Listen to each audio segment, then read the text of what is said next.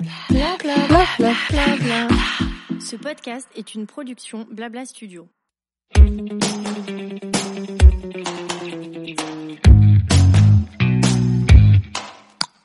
Bonjour, je suis Amandine, fondatrice du pop-up store Family Friendly The Reunion où on vient en famille ou pas découvrir de super marques de créateurs et apprendre mille choses de manière décomplexée autour d'une thématique différente à chaque édition. Aujourd'hui, j'ai voulu transformer l'expérience The Reunion à travers un podcast dans lequel, autour d'une discussion libérée avec un invité, on vous donnera plein de tips pour nous affranchir du regard des autres faire tomber les barrières de la famille parfaite et vivre notre vie rêvée. Allez, lâchez les rênes, détendez-vous, ça va bien se passer, on vous embarque avec nous.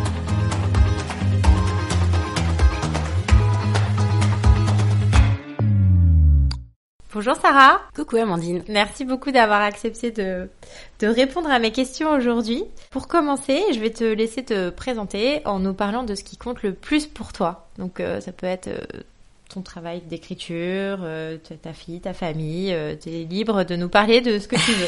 Alors écoute, donc je m'appelle Sarah Baruch, euh, je suis écrivaine. J'ai une petite fille de deux ans et demi, un petit chat.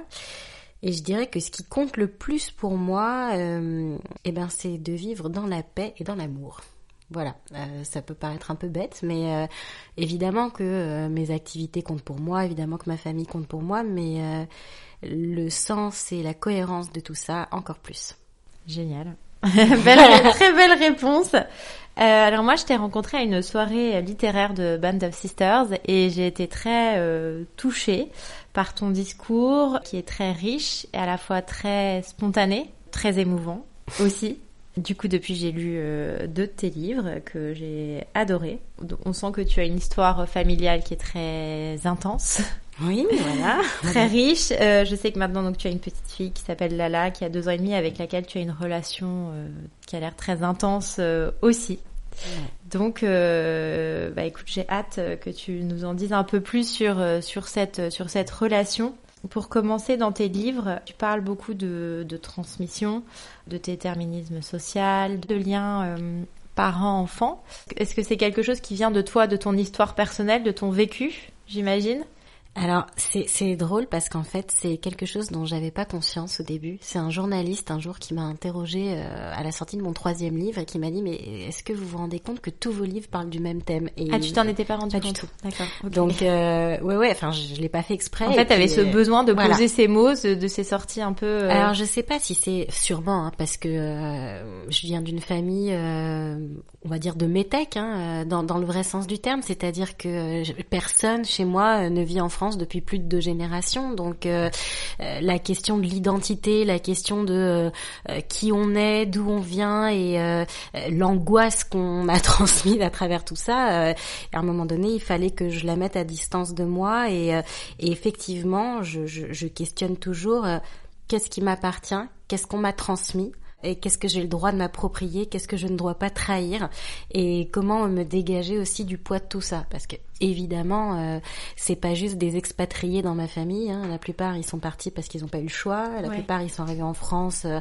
ils se sont cachés ou ils avaient pas d'argent ils ont vécu des drames. Enfin je veux dire euh, moi je suis arrivée sur terre, euh, fallait en gros que je sauve mon père, que je sauve ma grand-mère et que j'empêche ma mère de déprimer. Donc oui, à euh, peine arrivée, t'avais ouais, déjà des voilà. de, poids qui posaient sur ton voilà, épaules. Euh, on m'a appelée Sarah, ça a fait un drame dans la famille parce que euh, déjà que je m'appelle Baruch, euh, ce qui fait assez juif. Mon grand-père s'est opposé à ce que je m'appelle Sarah. Il a dit mais vous vous rendez pas compte, Sarah Baruch, on lui donnera jamais son bac avec un nom pareil. Ah oui. Donc voilà, donc toute ma vie, si tu veux, elle a été jalonnée de bah, de critères comme ça. Donc euh, porter des poids hyper lourds. C'est pas très léger quoi quand on arrive sur Terre. Donc euh, oui, a un moment donné, euh, bah il y en a qui l'expriment à leur façon. Moi, j'ai toujours eu envie de comment te dire. Je suis sensible aux histoires.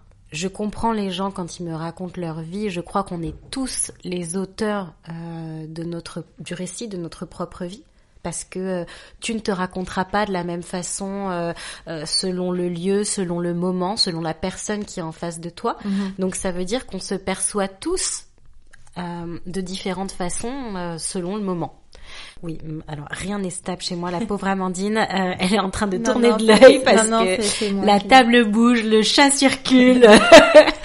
Voilà. Et, euh, oui, bah tu vois, chez moi, rien n'est fixe, rien n'est droit, rien n'est stable. Mais euh, Mais t'avances. on vogue dans tout ça et, et la table est jolie, donc euh, on, on fait quand même des bonnes bouffes. donc voilà, je, je, je pense que euh, la seule façon finalement, ce qui nous lie les uns aux autres, ce sont les, les histoires. Et c'est ça qui fait qu'on se souvient les uns des autres, c'est ça qui fait qu'on a envie de creuser les vies des uns des autres. Donc je me suis dit, bah voilà, peut-être qu'une façon euh, de faire en sorte que ces histoires-là soient moins douloureuses, c'est déjà de me les rendre jolies pour moi-même euh, et un peu à, à distance. Donc tous tes livres racontent une partie de toi ou de ton histoire ou euh, Ou d'un thème qui m'a touchée et que j'ai eu envie euh, d'explorer, mais euh, oui, il y a toujours euh, un peu de moi, un peu de ma famille. Enfin, le, le premier, c'est très inspiré de l'histoire de ma grand-mère qui a été cachée euh, pendant la Seconde Guerre mondiale et qui m'a dit un jour, mais tu sais, finalement, la guerre, ça a été une des plus heureuses périodes de ma vie. Donc, j'ai pas tellement compris parce qu'une juive cachée euh, à à peine 8 ans, séparée de sa famille et tout, enfin, je voyais Ouais. pas comment ça pouvait être Ah bah heureux. oui. Et elle m'a dit, mais non, mais en fait, en euh, fait je- quand tu lis le livre, tu comprends qu'effectivement c'était sa période la plus c'était heureuse. sa période la plus heureuse parce que déjà elle était aimée là où elle était cachée et surtout elle a fantasmé le monde d'après. Et on l'a un peu connu nous avec le Covid, hein, où on nous a dit au premier euh, déconfinement c'est génial, on va tous se faire des bisous, des câlins Ouais. et on ira au en resto. fait, bon bah un an et demi plus tard, c'est toujours pas gagné.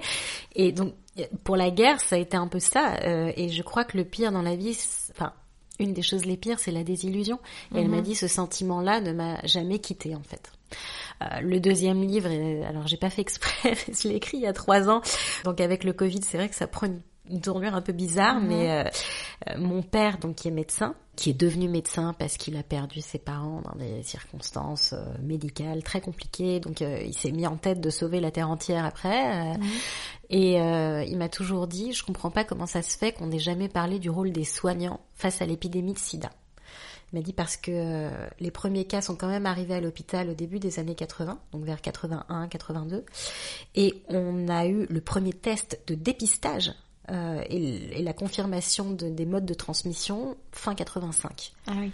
Qui m'a dit, je crois que les gens se rendent pas compte ce que c'est d'aller tous les jours au travail, Ouais. Sans savoir ce qu'on risque. Ouais. sans savoir bah oui. si on a attrapé une maladie Ah oui. pendant cinq ans. Il m'a dit, toi, t'étais toute petite. Je Ah oui. savais pas si en rentrant du travail, je te faisais courir un risque. Et en même temps, je pouvais pas faire autre chose. Donc voilà, je me suis dit, mais effectivement, donc euh, il faut raconter ça. Et donc c'est l'histoire d'un jeune médecin euh, immigré pour qui soigner c'est toute sa vie et qui se retrouve face à un malade dont il ne comprend euh, pas du tout les symptômes et euh, et en même temps, il a tellement d'empathie pour cet homme qu'il peut pas faire autrement que de- d'essayer de, de le soigner. Euh, le troisième, bah, c'est une vraie partie de ma vie euh, euh, qui raconte, bah, je dirais, la première fois que j'ai été face euh, au racisme. Mhm. Euh, donc très jeune, à la fin des années 90, et, euh, et où j'ai pas compris, et où ça a eu un énorme impact dans ma vie, et où je pense que ce qui nous touche euh, dans nos jeunes années continue de nous toucher tout le reste de notre vie. Donc c'est l'histoire de deux amis qui se sont perdus de vue et qui vont se retrouver quand l'une des deux perd sa maman et qui vont essayer enfin de euh, tirer un trait sur le passé euh, dans une espèce euh, d'échappée euh, un peu romantique, romanesque, en tout cas qui a un véritable écho par rapport à leur adolescence. Et le dernier, après j'arrête, hein, je pourrais Ouais, plus ouais, faire ce genre non, de non, truc euh, quand j'aurai écrit 30 livres. Clair.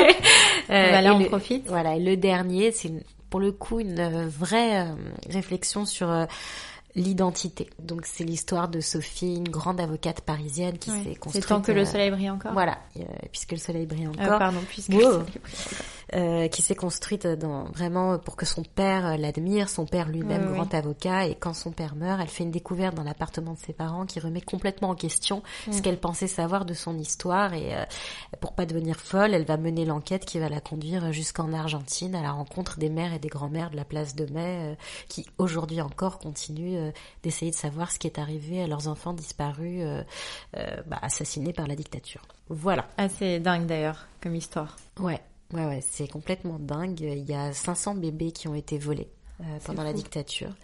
En fait, les opposantes qui étaient enceintes, euh, lorsqu'on les arrêtait, on les mettait dans des camps, on attendait qu'elles accouchent, on prenait leurs enfants pour les donner à des dignitaires qui n'arrivaient pas à en avoir, et ensuite on les tuait euh, bah, comme les autres prisonniers. Et on estime qu'il y a à peu près 500 enfants. Euh, on n'est pas sûr. Euh, on en a retrouvé qu'une centaine aujourd'hui. Ah oui. Donc ça veut dire qu'il y a encore minimum 400 personnes de nos âges qui continuent d'évoluer dans des familles qui sont pas les leurs. Voilà. Et donc ça interroge énormément sur ce que c'est que l'identité. Est-ce qu'on se définit vraiment par un nom, par un prénom, par une religion, par un, un endroit où on est né, euh, sachant que ça peut, euh, enfin, on peut découvrir des choses dans la vie qui remettent en, en question tout ça. Dingue. Voilà. Donc légèreté, bonjour, Voilà, c'est ça bonjour, euh, bonjour légèreté. Non, bah du coup, on sent à travers tes livres que tu as une histoire euh, très très riche, très intense et surtout très lourde. Comment ça s'est passé au moment où tu es tombée enceinte? Est-ce que tu Non mais est-ce que tu as eu cette peur de, de, de transmettre cette histoire? Enfin, comment est-ce que t'as comment est-ce que t'as as vécu les choses? Alors bon, déjà, euh, je suis pas tombée enceinte. euh, Enfin, euh, j'ai pas eu un parcours maternel simple non plus. C'est vrai qu'on en a pas parlé, mais là non plus, c'est pas, c'est pas léger. Euh, je- Bon, on, en parlera après. euh. Ouais, ouais, non, non, mais c'est-à-dire que je, je, je voulais euh, très tôt avoir un enfant dans ma Ouais. vie et puis euh, j'ai pas eu la chance. Finalement, elle est venue assez tard. Elle est venue assez tard puisque j'ai eu ma fille euh, à, à 38 ans. Bon, Ouais. euh, ça va hein, Non, encore, non, ça mais euh, non, non, mais quand t'en veux vraiment absolument depuis Oui, que t'as oui, 23 ans bien et sûr, que et que t'attends que ça, 15 piges, t'attends beaucoup, ouais. Voilà, donc euh, disons que j'ai eu le temps de réfléchir à la maternité. Ça, D'accord, c'est le, le bon côté, mais j'essaye de me faire ça en ce moment. Tu t'étais projetée déjà, tu savais comment tu voulais être, tu savais ce que tu voulais transmettre, pas transmettre. je savais que j'allais devoir revoir toutes mes certitudes. Donc j'essayais déjà de me préparer à en avoir le moins possible. Et quant à mon histoire, C'est-à-dire, t'avais prévu de te laisser porter en fait par ça sans vraiment j'avais savoir. prévu ou- que euh, je voudrais un bébé qui dort et que j'appliquerais tout. Et puis qu'en fait, je Oui. savais très bien que je pas saurais pas résister face à un pleur ou un sourire. Enfin, Oui. si tu veux, voilà, j'essayais de me rassurer en me disant que des règles pouvaient exister. Tout en sachant que j'ai jamais su suivre une règle dans ma vie, donc euh, je ne me faisais pas beaucoup d'illusions. Mais je savais qu'il y avait peut-être des solutions. Ouais. voilà. Euh, Mais est-ce que tu avais réfléchi à tout ce qui était transmission générationnelle Oui, euh, oui. Alors euh, là, encore une fois, c'est très très léger. Euh, j'ai eu très peur de mourir euh, pendant l'accouchement. Ah oui, d'accord. Donc euh, j'ai écrit une lettre de cinq pages à ma fille pour Ah lui raconter son histoire, euh, qui est toujours dans mon ordinateur. Mais en fait, du coup, je suis arrivée beaucoup plus légère en Ah me oui, ça disant que bien. euh, ce que je voulais pas, c'est qu'on lui raconte les choses euh, et que ce soit pas moi qui lui raconte. Mhm. Voilà. Je voulais euh, qu'elle sache comment moi j'avais perçu et que si elle avait perçu des, tensions dans mon ventre, c'est parce que moi j'avais ressenti telle et telle chose comme ça et euh, je voulais lui expliquer le cheminement de son existence. Voilà. Et, euh, et comme c'est ma fille, ben, il pouvait y avoir que moi qui lui explique. Et est-ce que tu veux bien partager un peu ce parcours, du coup, nous dire pourquoi t'as mis autant de temps ouais, ou- ouais, bah ça a commencé par une histoire assez simple. Hein. J'étais très amoureuse d'un garçon avec qui je vivais depuis un an et demi. On venait de déménager, il y avait une chambre qui servait à rien. Je suis tombée enceinte. Pour moi, tout était génial jusqu'à ce qu'il me dise qu'il en voulait pas. Ah. Euh, donc j'avais 23 ans. Vous en Euh, aviez pas parlé euh, On en avait déjà parlé. On savait que tôt ou tard on fonderait une famille. Enfin, euh, enfin, je pense qu'on le savait. Ouais. Il se trouve juste qu'il m'avait pas dit les deux derniers mois de notre relation que lui, en fait, il voulait plus être avec moi. Ah oui, ouais, effectivement, c'est embêtant. Donc euh, voilà, il se trouve que le la grossesse n'est pas du tout tombée au bon moment. Mhm. Je me suis sentie vraiment euh, pas à la hauteur dans la vie euh, parce que euh, j'ai pas réussi à me dire que j'allais garder un bébé toute seule. Alors, j'avais 23 ans, je gagnais pas encore bien ma vie, j'avais pas d'appartement, je venais de finir mes études. Enfin, voilà, donc j'avais des bonnes raisons et surtout, je m'étais dit que j'aurais un enfant le jour où j'aurais quelque chose à lui offrir.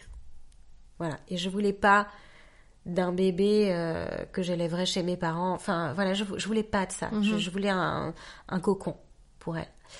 Euh, ou pour lui. Donc euh, j'ai pris la décision de mettre un terme à la grossesse. Euh, je pensais que ce serait beaucoup plus simple que ça ne l'a été. Mhm. Déjà parce que euh, j'étais la première dans ma famille à passer par là. Euh, moi, quand j'en ai parlé à ma mère, elle m'a dit euh, Oh, Mais tu te rends compte, ça se trouve, tu pourras plus avoir d'enfants après. Ah oui. Donc euh, on en Ça, c'est des croyances. Voilà, non, mais c'est parce que ma mère était jamais passée par là, Oui. que ma grand-mère n'était jamais passée par là, mais ma tante non plus, puis j'en ai pas non plus parlé à tout, à la terre entière. bien donc euh, voilà, euh, il se trouve, bon, j'étais T'es encore. dans une famille qui est très religieuse ou- Non, ils sont Non? pas religieux, mais mes parents se connaissent depuis qu'ils ont 14 ans. Mon Ah oui, père. C'est le premier amoureux de ma mère.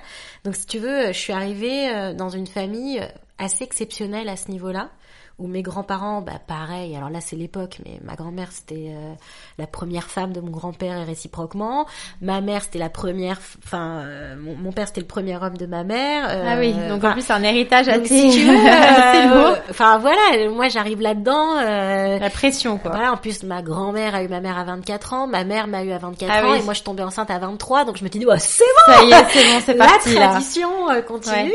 Donc bon. Donc première certitude remise en cause. certitude remise en question. Euh, ouais, je, je, je, je, enfin bon, euh, départ de chez ce garçon euh, où j'ai mis toutes mes affaires dans huit sacs poubelles que j'ai ramené chez mes parents. Je vivais, j'avais plus de chambre parce que quand j'étais partie, ma mère elle en avait fait son bureau, donc je dormais sur le canapé. Enfin, si tu veux, je me voyais pas avoir toute seule un bébé en dormant sur un canapé avec toutes mes affaires dans des sacs poubelles. Enfin, je, pour moi, c'était pas possible bah, de fonder une famille comme ça. Voilà. Oui, je pense que t'es pas la seule. Non, bien sûr. mais euh, si tu veux, je trouve que évidemment que je suis pour l'avortement, évidemment que je ne remets pas du tout ça en question, mais je trouve que euh, j'ai beau être extrêmement féministe, je trouve qu'on n'aide pas forcément euh, les jeunes filles en leur expliquant pas que c'est pas anodin, oui. qu'on s'en remet pas comme ça que c'est pas juste euh, un médicament. La preuve, déjà, ça marche pas toujours, juste le mhm. médicament. Moi, j'ai dû le faire deux fois. Ah oui. Donc, euh, vivre dix jours en se disant, mais j'ai quoi en fait dans le ventre maintenant? J'ai euh, un truc encore vivant, un truc à moitié mort. Qu'est-ce que j'ai? Voilà. Donc, c'est pas simple. Et surtout, on n'oublie jamais. Moi, il n'y a pas une année, au moment où j'étais censée accoucher, où je me dis pas, bah là, il aurait eu tel âge, il aurait été... Enfin, là, j'aurais dû avoir un gosse de 17 ans, en fait. Mm. Donc euh, en fait, on l'oublie pas. Euh, bref, euh, je suis retombée amoureuse sept ans plus tard. Entre-temps, j'ai eu une maladie invalidante des yeux qui s'est déclarée. Enfin voilà, hein, je te passe les trucs de la MDPH et la carte handicap et les opérations et les machins. je suis retombée très très amoureuse. lui aussi me disait qu'il était très très amoureux et puis rebelote, la même histoire. Ah non, non, deux fois. Deuxième avortement. Donc je, je, savais que j'étais très fertile. Ouais. en revanche, euh, mon radar à mec ne marchait pas très, très bien. voilà, oui, pardon. on me regarde avec des yeux. Ça ne doit pas être l'épisode le plus gai euh, de la réunion, mais euh, donc là, je me suis dit que j'avais quelque chose à comprendre là-dedans. Et il fallait que je me demande, enfin vraiment, euh, moi qui disais que je voulais vraiment être maman, est-ce que je le voulais vraiment si jamais je m'en sentais capable? Enfin, il y a plein de jeunes femmes en fait euh, qui ont des bébés euh, au collège, qui se posent pas les questions que moi je me posais, mhm. même si je, je comprenais qu'elles étaient valables. Hein. je me disais, bah peut-être qu'en fait j'ai hérité d'un sentiment qu'il fallait être mère pour exister, mhm. mais que peut-être qu'au fond de moi c'est pas ça que je veux. Et du coup, en fait, ça a été salvateur parce que quand j'ai su que je voulais être maman, je savais que je voulais vraiment être maman. Qu'on m'avait, que c'était pas quelque chose qu'on m'a mis dans la tête, genre euh, euh c'est c'est comme ça que j'ai trouvé le sens de ma vie, c'est comme ça que je me suis sentie femme. Je me suis dit non, le sens de ta vie, tu dois le trouver pour devenir maman. C'est trop lourd comme hérédité. Et moi d'ailleurs, beaucoup de mon problème à trouver une légitimité sur Terre est venu de là, est venu du fait que ma mère était mère au foyer, qu'elle m'a toujours dit que le sens de sa vie c'était ses enfants, et j'avais l'impression que j'avais pas le droit à l'erreur dans la vie. Du coup j'ai fait que ça. Euh, oui. non, non, mais j'avais pas le droit à l'erreur parce que la, la légitimité de la vie de ma mère reposait sur moi. Et je me suis dit mais non, je peux pas donner ça. D'ailleurs c'est voilà. c'est intéressant parce que ça peut arriver je, pense, je pense à moi, par exemple, d'être un peu comme ça et on réalise pas forcément effectivement la pression qu'on met ou le poids qu'on fait peser. Euh, bon, alors tous les enfants, sont pas aussi névrosés que moi, hein, je te rassure. euh, mais oui, euh, et du coup, avoir une maman quelque part sacrificielle, c'est-à-dire qui a sacrifié mm-hmm. le sens de sa vie de femme pour donner tout à sa vie de mère, moi, ça a été un poids trop lourd pour moi. Mais ça la rendait heureuse aussi. Bien sûr, elle, elle était très heureuse. Euh, Donc c'était pas vraiment un sacrifice. C'était pas vraiment un sacrifice, mais tu sais, quand il suffit en fait qu'une fois tu sois énervé, que tu dises à tes gosses, bah franchement, tous les sacrifices que j'ai faits, euh, j'ai pas monté l'école dont je rêvais parce qu'il fallait que je m'occupe de vous. Il suffit de le dire une fois en fait. Ça te reste dans la tête quand t'es Ça, ça, ça arrive. bien sûr que ça comme ça. Non, non, mais bien sûr que ça arrive.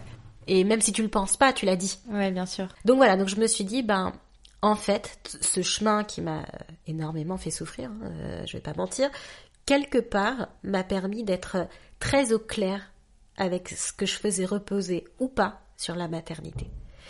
Et du coup, euh, voilà, je voulais que ma vie ait un sens. En tout cas, je voulais avoir trouvé le sens de ma Mhm. vie avant d'avoir un enfant, pour qu'elle sache qu'elle est arrivée juste pour l'embellir.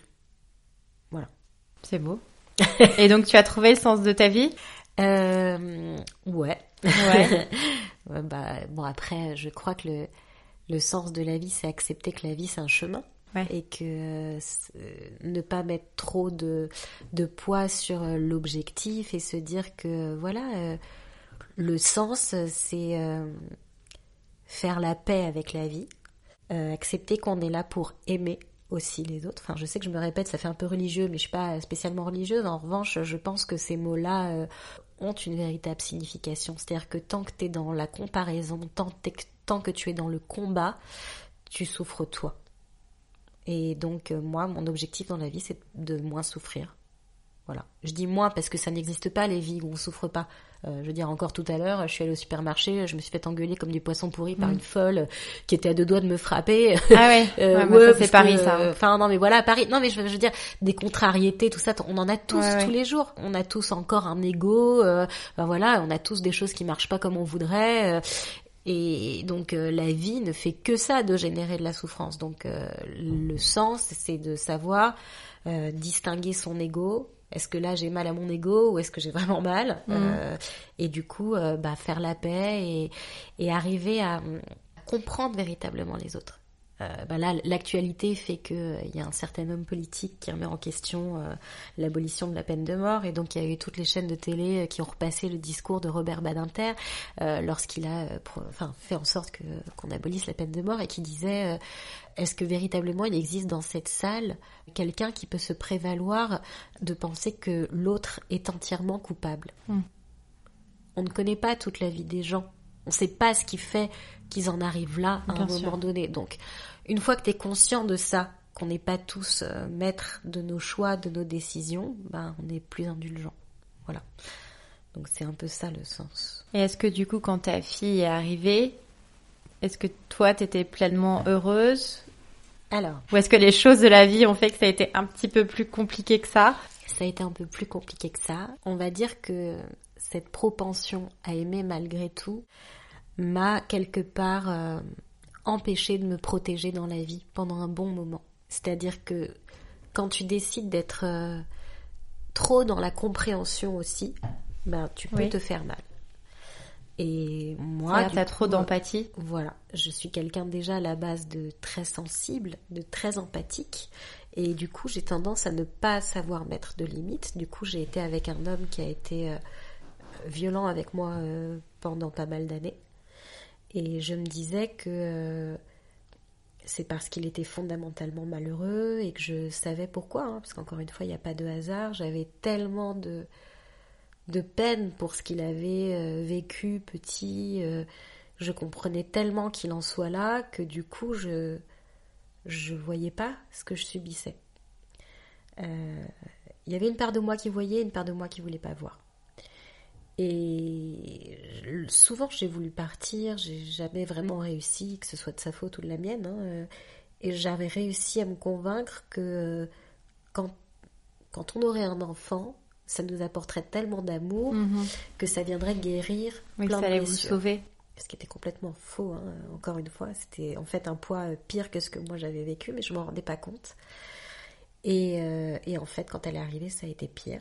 euh, parce que, parce que je ne pouvais plus me consacrer entièrement euh, à l'homme qui partageait ma vie. Donc il en est arrivé à un stade où il était jaloux de notre enfant. Ce qui est le cas de plein d'hommes, hein, sauf que comme euh, euh, le mien était... plutôt agressif et très costaud, du coup ça prenait euh, des proportions qui ne sont pas toujours valables chez les autres. Et on en est arrivé à un stade où, où je me suis dit, la petite avait un an et quelques, et je me suis dit c'est pas possible ce qui fait subir à la mère de Lala. Jusqu'à ce que je me rende compte que la mère de Lala c'était moi. Hmm. Voilà. Et là, comme beaucoup de femmes hein, dans cette situation, finalement, un enfant, un fait nouveau te fait prendre conscience de ce qui n'est pas acceptable. Et donc, euh, je suis partie un soir avec ma gamine sous le bras. euh, Comme ça. à la, bon, la dispute euh, Ouais. de trop. Pas la plus violente, pas la plus agressive, mais. Mais je veux dire, c'était pas du tout prémédité. T'es parti, t'as prémédité d'affaires. Ah oui, oui. Encore une fois, j'ai mis les peluches, les doudous les plus importants dans un sac poubelle. Euh, Ouais. J'ai appelé ma famille, euh, ils ont débarqué à 4 et euh, je suis partie à 3 heures du matin. Voilà. Et t'es parti chez tes parents? Ouais, ouais. Ouais, ouais, je suis partie chez mes parents, j'y suis restée pendant quelques temps. Euh, après, euh, je suis repartie dans ce qui me servait de bureau, euh, qui était mon ancien appartement, euh, bon, qui n'était pas du tout fait pour un bébé. euh, Enfin, je veux dire, c'est trop petit, quoi. Oui, euh, c'était pas adapté. Voilà, c'était pas adapté. Du coup, j'avais mis le lit. C'était un salon. instinct de survie en fait. Tu t'es Ouais, dit de toute façon il faut partir quoi qu'il arrive et puis on se débrouillera. Je- voilà. Donc euh, c'était pas possible de rester chez mes parents déjà parce que mes parents euh, ils sont plus tout jeunes non plus. Mm. Enfin même s'ils m'ont eu tôt, euh, ils sont pas prêts à un bébé. euh, Enfin voilà quoi. C'est pas un mythe hein, les chicoufs. euh, C'est-à-dire euh, Ouais. les petits enfants euh, chics ils arrivent, Ouais, euh, ils repartent. Euh, Il y a un moment ouais. donné, je suis restée un mois et demi chez eux et effectivement au bout d'un mois et demi ça y est quoi. Mm. Ils ont leur vie, c'est normal, ils arrivent à la retraite, ils ont envie de profiter, je, je le comprends. C'était pas facile, mais je l'ai compris. Donc, euh, donc voilà, donc je, je, je suis partie. Et du coup, qu'est-ce que vous avez comme type de relation avec Lala? J'imagine que dès le départ ça a été très fusionnel. Ça a été extrêmement euh, fusionnel. Déjà dans mon ventre, en fait, c'est j'ai su très vite que j'étais enceinte et surtout on a communiqué euh, extrêmement vite elle et moi. Je peux pas expliquer. Hein, euh, Oui, C'était un lien Je- presque voilà. mystique entre vous. Moi, c'était. En fait, ça peut-être sûrement. Moi, je crois beaucoup dans les énergies, la spiritualité. Je médite beaucoup. Euh, je sais que. Tu savais que c'était une fille? Ouais. Je... Mais je l'ai dit hein, d'ailleurs à ma sœur, je l'ai dit à ma mère. Euh, Moi, j'ai su que j'allais, euh, qu'il allait se passer quelque chose trois mois avant. Je n'osais pas me croire moi-même. Je l'avais dit à ma psy. Je lui ai dit, je sais pas, j'ai l'impression. Euh, et j'ai su que j'attendais une fille euh, avant l'écho, avant. Enfin, bref. Donc, je, je l'ai su euh, assez vite. Mais tout comme je crois que tout a un sens. Enfin, voilà, après, c'est peut-être un instinct de survie, j'en sais rien, mais je, je suis persuadée de ça. Donc, euh, Lala. Je sais aussi qu'elle est arrivée là parce que c'est elle. Et que du coup, elle est arrivée avec une force, avec une exigence qui sont pas faciles à accepter tous les jours. Mais si elle n'avait pas eu ça, elle serait pas là. Hmm. Voilà. Parce que je pense qu'elle Oui. savait d'emblée qu'elle aurait une situation à affronter dès le départ dans sa vie.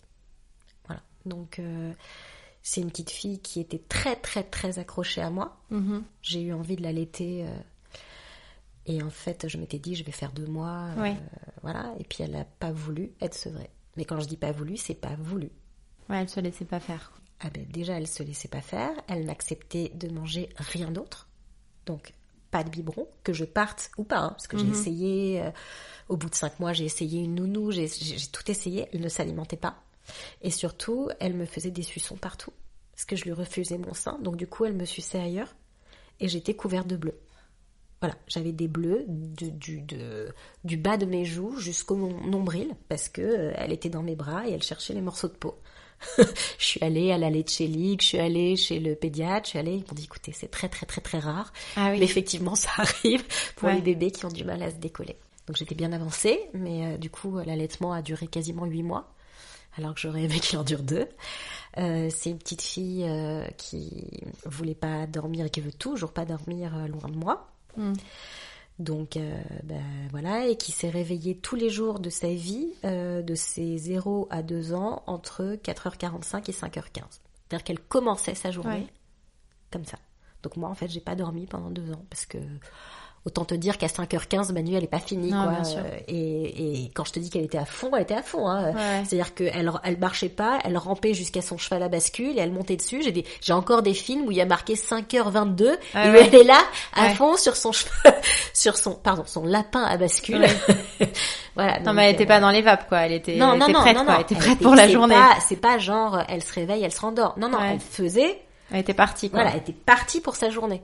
Et elle fait, petite, elle faisait des siestes d'un quart d'heure. Enfin, voilà, Ouais, elle m'a épuisée. euh, et comme si elle me disait, on est toutes les deux ensemble dans le même bateau, on Ouais. est là, on se lâche pas, quoi. Ouais, effectivement, j'étais tellement sur les rotules que je pouvais pas la lâcher, quoi. Donc, euh, voilà. Et donc elle, du coup, elle te, elle te lâchait pas, elle s'est accrochée à toi. Est-ce que toi aussi, t'as eu ce sentiment que, que pareil, tu t'accrochais aussi à elle, un peu, enfin comme une, une bouée de secours presque. euh, Alors, j'ai très vite compris qu'il fallait pas que je fasse ça. ouais. Parce que je. T'as eu ce recul de Voilà. dire que c'est. Et puis bon, je, je voyais quelqu'un, hein, j'étais pas toute seule, et je me suis dit, il va falloir que je nous sorte de là, Mhm. parce que bon, je me suis quand Mais même par toi-même, par moi-même. pas en par moi-même, par la thérapie que je faisais. Ouais. Non, pas en m'accrochant. Jamais. Jamais je me suis dit. euh, je lui ai dit, chérie, je vais tout faire pour nous offrir une belle vie. Je te le promets. Ça, je lui ai dit. Euh, quand son père euh, me menaçait de mort, euh, qui me bousculait devant elle, euh, je me suis retrouvée avec. euh, bah, il, a, il, a pas, il a pas voulu me casser la main, mais il m'a cassé la main alors qu'elle avait trois mois, qu'elle était dans mes bras et qu'on est tombé à 3 cm de la baignoire et qu'elle aurait pu se fendre, fendre le crâne. euh, voilà. Un bébé, même à trois mois, il comprend.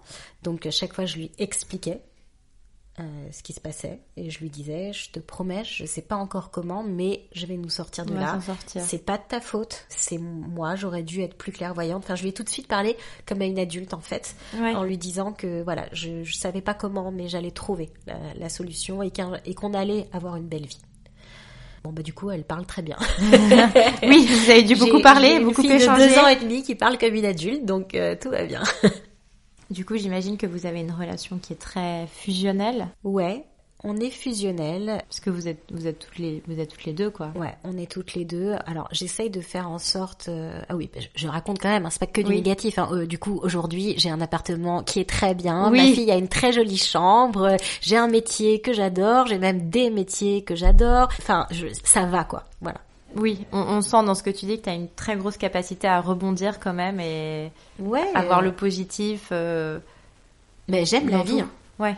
Voilà, je j'aime la vie euh, et j'ai su en fait très tôt en arrivant sur Terre que j'aurais des épreuves euh, à traverser. Et là, j'ai dit stop. Et j'ai dit, bah non, maintenant c'est fini. Voilà, j'ai eu ma dose. C'est tout. Donc, euh, le message est passé. voilà, non, non, mais euh, voilà. Et du coup, qu'est-ce qu'on, quelles sont les valeurs que tu lui transmets? Alors, elle est encore petite, mais j'imagine que Alors déjà, j'ai l'impression que tu essayes quand même de lui, de lui transmettre des choses Ouais. avant même qu'elle soit née. Oui, j'essaye de la rendre forte. J'essaye de la rendre forte et j'essaye de la rendre sûre d'elle. Donc on a par exemple, euh, ça il me semble que je t'en avais parlé, mais je fais tous les jours avec elle le quart d'heure de Je confiance. trouve ça génial. Voilà, donc Génial. euh, on a listé comme ça une liste de qualificatifs qu'elle connaît par cœur. Donc euh, tous les soirs je lui dis tu es euh, mon amour et elle répond infini. Ensuite je lui dis tu es mon rêve d'azur, tu es mon ciel magnifique, tu es mon étoile en chocolat. Enfin à chaque fois c'est elle qui répond. Euh, tu es ma beauté fatale. Bon comme par hasard c'est celui-là qu'elle préfère. Bien sûr. elle parle très bien, dis donc. elle- non, non, elle parle très bien. Je- Ouais. euh, encore euh, le week-end dernier, ma sœur est venue bruncher. euh, J'avais préparé des pruneaux dans, sur le plateau de fromage.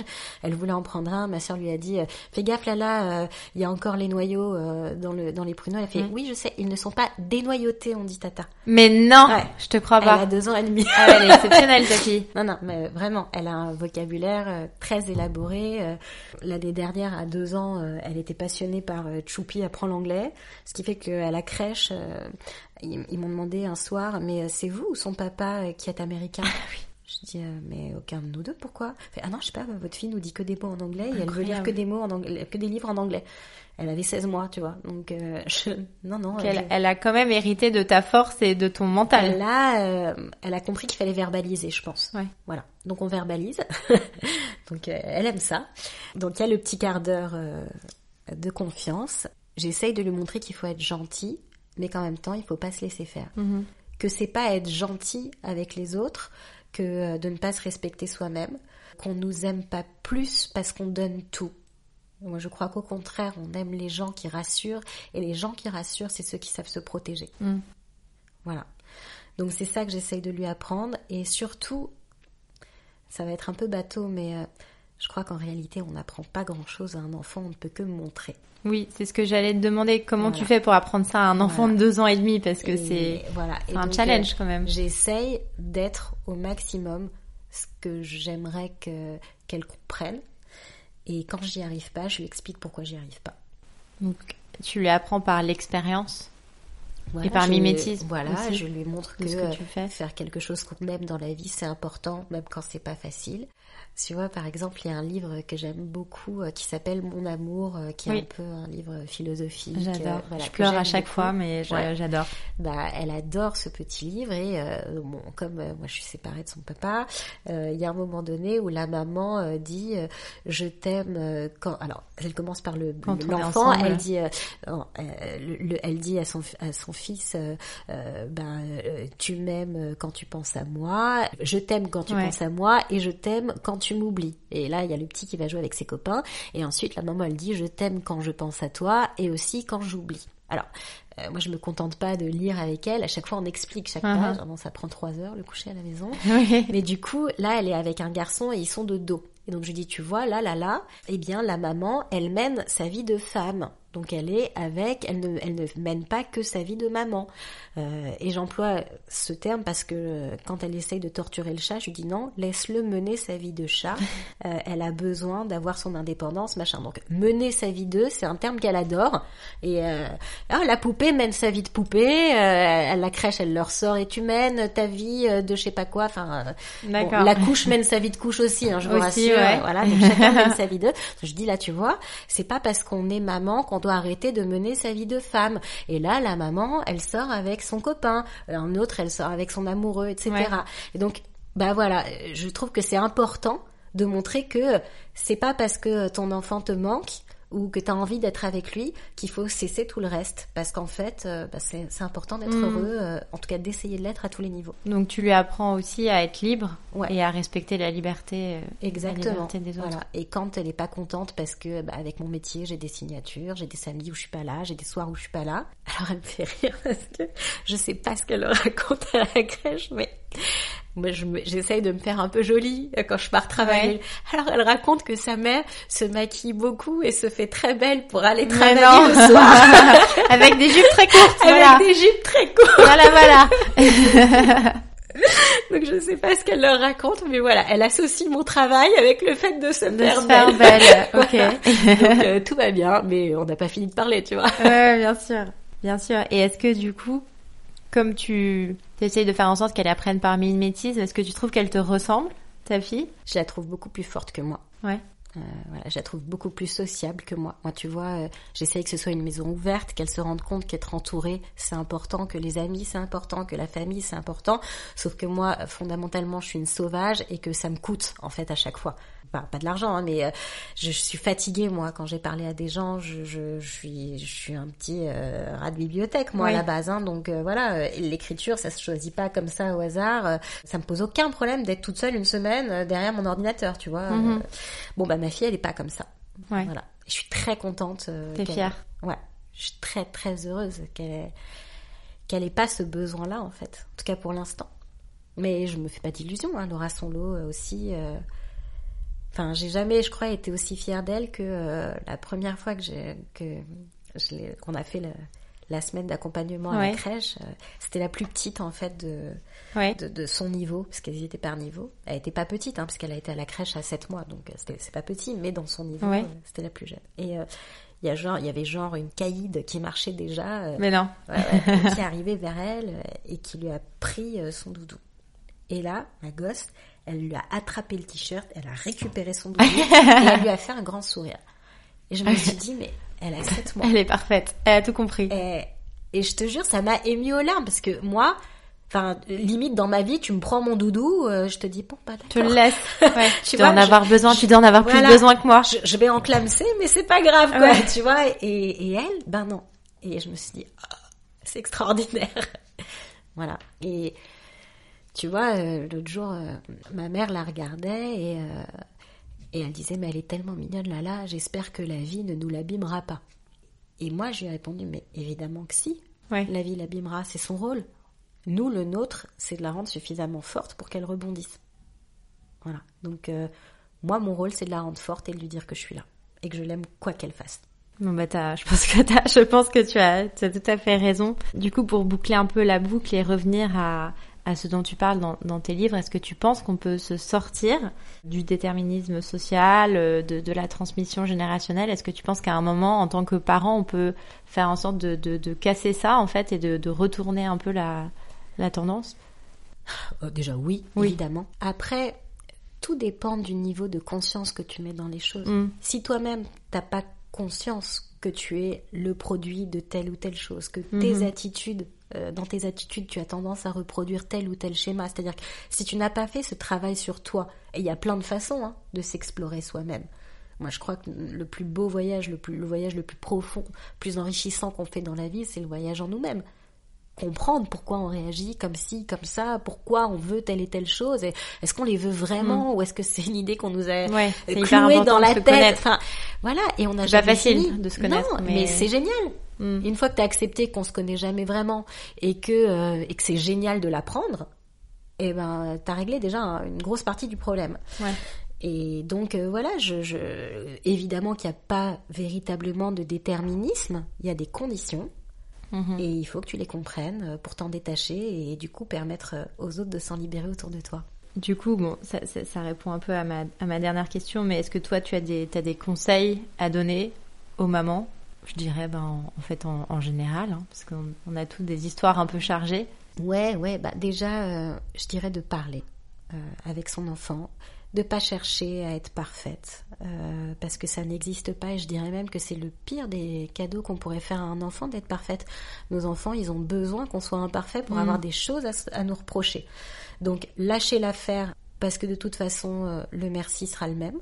Enfin, je veux dire que tu prévois trois entrées ou t'en prévois une, euh, ton gosse il pourra pas manger indéfiniment, donc ça ne sert à rien. Euh, donc voilà, euh, assurer la base, euh, faire en sorte qu'il puisse dormir, qu'il puisse manger, qu'il puisse s'habiller, qu'il sente qu'il est aimé. Et le reste, euh, accepter que on ne maîtrise pas de toute façon. On ne Mm. maîtrise rien. Donc tout ce que tu peux faire, c'est ton possible. Et, euh, et le lui dire. Génial. non, je, je pense. Ouais. Bah écoute, euh, merci beaucoup Sarah. Je pense que c'était mon épisode le plus riche et le plus intense et le plus émouvant, mais c'était c'était passionnant. Donc merci beaucoup de Euh, t'être aussi, J'étais très contente. et merci pour tes pour tes bah, pour tes conseils hyper profonds et hyper hyper sensés. Je je rajouterais juste un truc, c'est que Ouais. euh, je pense que ma fille, si tu veux, elle a voulu me montrer d'emblée qu'elle était plus forte que moi, qu'elle prendrait son temps et qu'elle aurait son propre rythme. Euh, la preuve, euh, ça a été dès l'accouchement. Et moi, je crois que l'accouchement euh, signifie comment ta vie va se passer. Mais je suis pas la seule, hein, t'as beaucoup de psy qui racontent ça. hein. Moi, par exemple, je suis née au forceps, j'ai fait un début de souffrance fétale, j'ai toujours su que dans ma vie, j'aurais tout au forceps. Voilà, et ben c'est la vérité, j'ai toujours tout, mais dans une immense douleur. Ouais. Et ben ma fille, elle, on l'a eu beau la déclencher, euh, elle a mis 36 heures à arriver. Ah ouais. Fraîche, hein Ouais ouais. 36 heures. Voilà. C'était quand elle voudrait, comme elle voudrait. Bah déjà là, je me suis inclinée. Génial. Et puis c'est beau cette confiance que t'as que t'as en elle et cette liberté que tu lui laisses de lui dire ok je, je t'ai compris, je comprends comme tu es, et je te laisse je te laisse faire. Mais déjà ça, tu vois, en fait, J'accepte. euh, ouais, voilà, j'accepte. Et surtout, bah, tu me demandais pour les mamans. Pardon, je suis hyper bavarde. moi. Non non mais c'est c'est Euh, très bien. Dans l'éducation, en fait, euh, il y a beaucoup de gens, bah, même sur Instagram, euh, quand elle coloriait sur les murs, qui me disaient, mais enfin, j'ai reçu des mails, genre, mais euh, c'est incroyable ce que vous lui faites faire. Ma mère en premier, hein, t'es là Ouais. pour l'éduquer, euh, ta fille a fait n'importe quoi. Je dis, écoute, moi, je veux qu'elle comprenne ce qui est dangereux pour elle et Ouais. ce qui ne l'est pas. Ouais. Euh, techniquement Et te parlant, battre pour ce qui est voilà. dangereux pour elle et pas pour le Techniquement reste. parlant, voilà, techniquement parlant, qu'elle colorie sur un mur, j'en ai absolument rien à faire, euh, ça se nettoie. Qu'elle mette les doigts dans la prise, ça non, parce que ça, elle peut mourir. Euh, donc je lui faisais une vie pas possible quand elle faisait des choses dangereuses, qu'elle essayait de prendre Et des tu- couteaux. tu qu'elle choisis tes combats. Voilà. Ce que je veux qu'elle comprenne, c'est qu'elle doit se protéger. Le reste, euh, bah, elle fera ses expériences. hein. Génial. Bah écoute, très belle conclusion. On souhaite à, à toutes les mamans d'arriver à faire ce à faire ce, ce chemin et de de faire- d'avoir une telle confiance euh, en leurs enfants. Donc euh, Et merci. sinon, euh, acheter des éponges magiques. Exactement. Bon, merci beaucoup Sarah. Merci.